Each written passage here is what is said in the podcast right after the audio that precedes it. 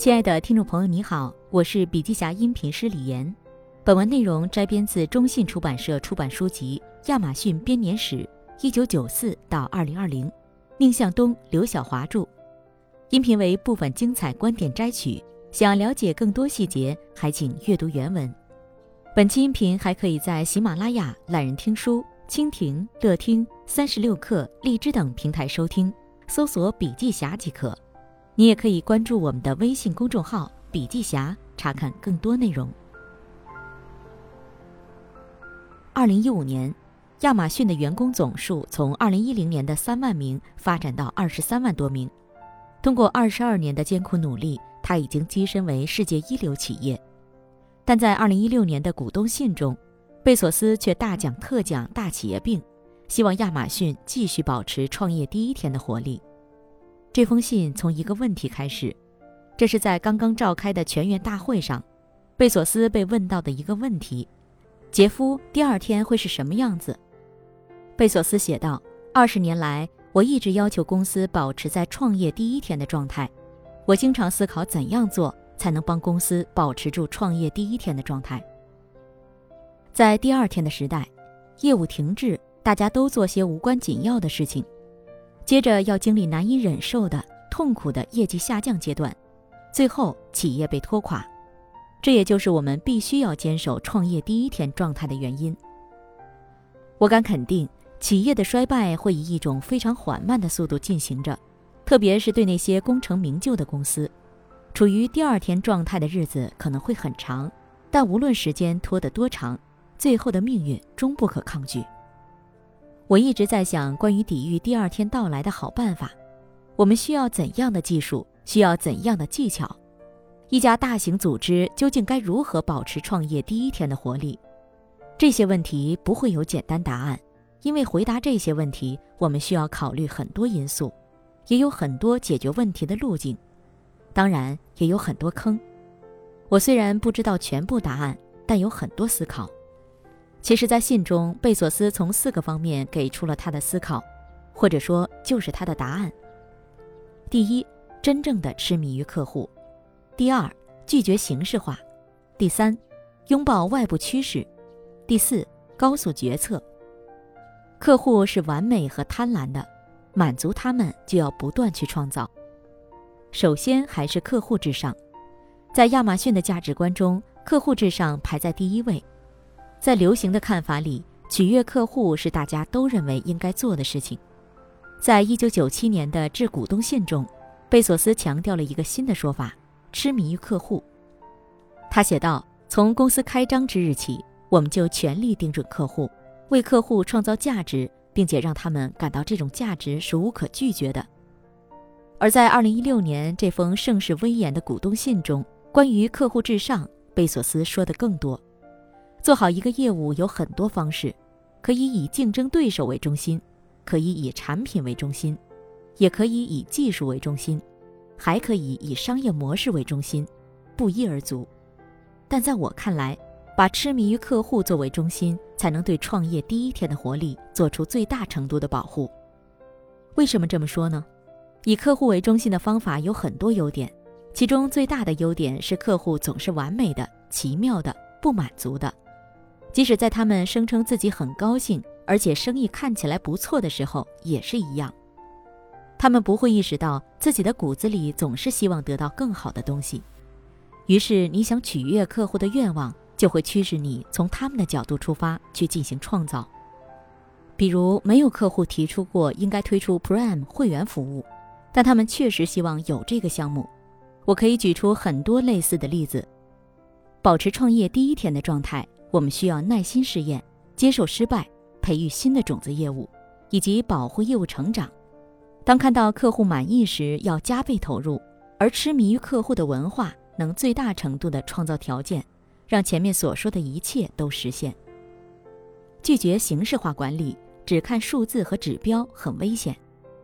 拒绝管理的形式化，是贝索斯保持创业第一天状态的第二个答案。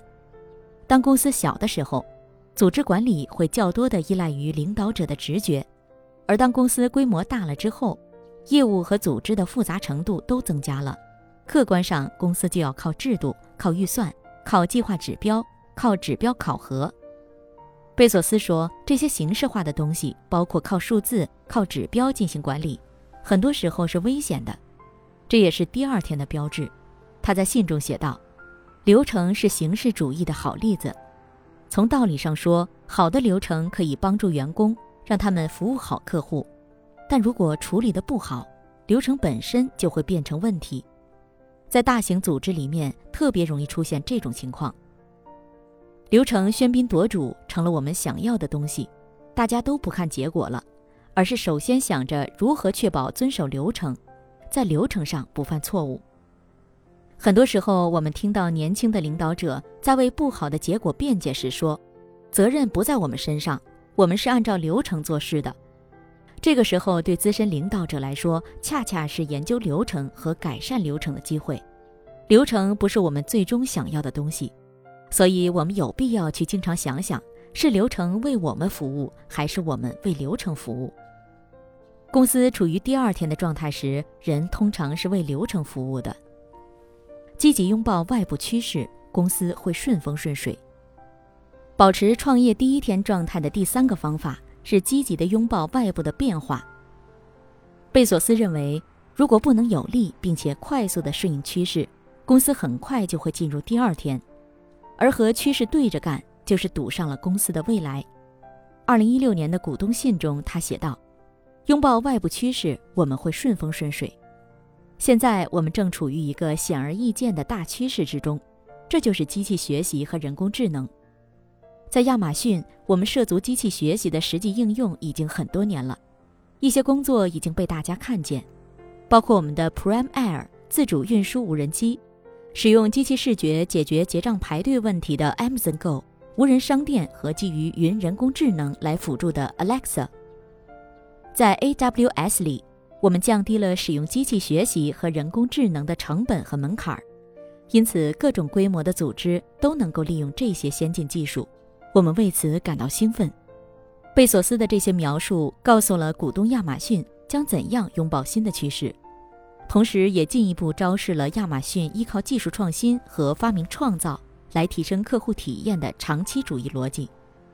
同时，亚马逊和贝索斯也一直关注更大的趋势——环保与未来，持续布局环保包装、零碳排放以及气候经济。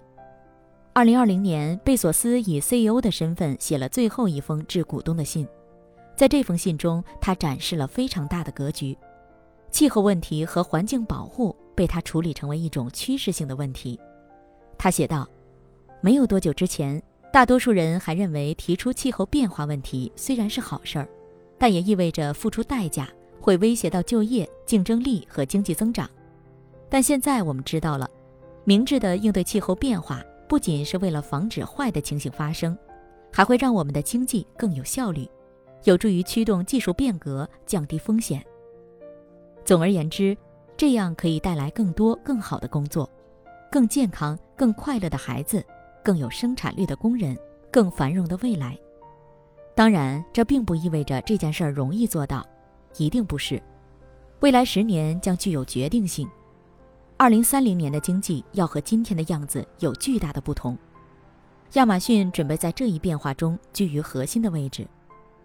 高速决策，但要拒绝一刀切。贝索斯认为，保持创业第一天状态的第四个方法是高速决策。但在讨论高速决策之前，我们要先了解亚马逊的决策逻辑。二零一五年的股东信中，贝索斯详细讲解了这一点。他认为，大型组织有一个常见的问题：决策一刀切。这个顽疾既损害速度，也伤害发明能力。一些决策带来的后果几乎是不可逆的。他把其称为第一类决策，即单向门。同时，他也指出，大多数决策是可以改变与可逆的，属于第二决策，即双向门，并且大多数决策都属于第二决策。二零一六年的股东信中，贝索斯对亚马逊决策逻辑有进一步丰富和深化，明确给出了他的要求：第二天的公司可以做出高质量的决策，但他们做出高质量决策的速度很慢。所以，为了保持创立第一天的那种高能和动态的性质，我们要以某种方式做出既有高质量又有高速度的决策。同时，他也明白，这个要求对初创企业并不难，对大型组织却十分有挑战性。但亚马逊高层管理团队下定决心要让决策速度足够快。于是他继续讲道，在经营中，速度是要紧的，高速决策的氛围也更有趣。对此，我们并不知道所有的答案，但还是有一些想法的。第一，永远不用一刀切的决策流程。第二，当你掌握的信息在你期望获得的信息中比例占到百分之七十的时候，大概就应该进行决策了。第三，保留意见，干了再说。第四，尽早识别真正的失调问题，并且立即把矛盾上交。其后，在二零一八年致股东的信中，贝索斯进一步对亚马逊的决策逻辑进行了说明。他提出要有好奇心、保持直觉和有徘徊力的观念，非常有启发性。而这正是亚马逊能够坚守创业第一天状态的精神内核。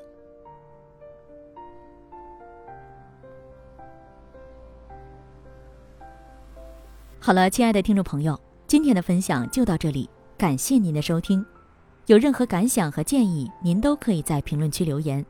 新商业干货就看笔记侠，深度专访、品牌传播、线下沙龙等商业合作，如有需要，烦请联系笔记侠商务小伙伴魏志上，联系方式：幺七六三幺八八幺九五七，幺七六三幺八八幺九五七。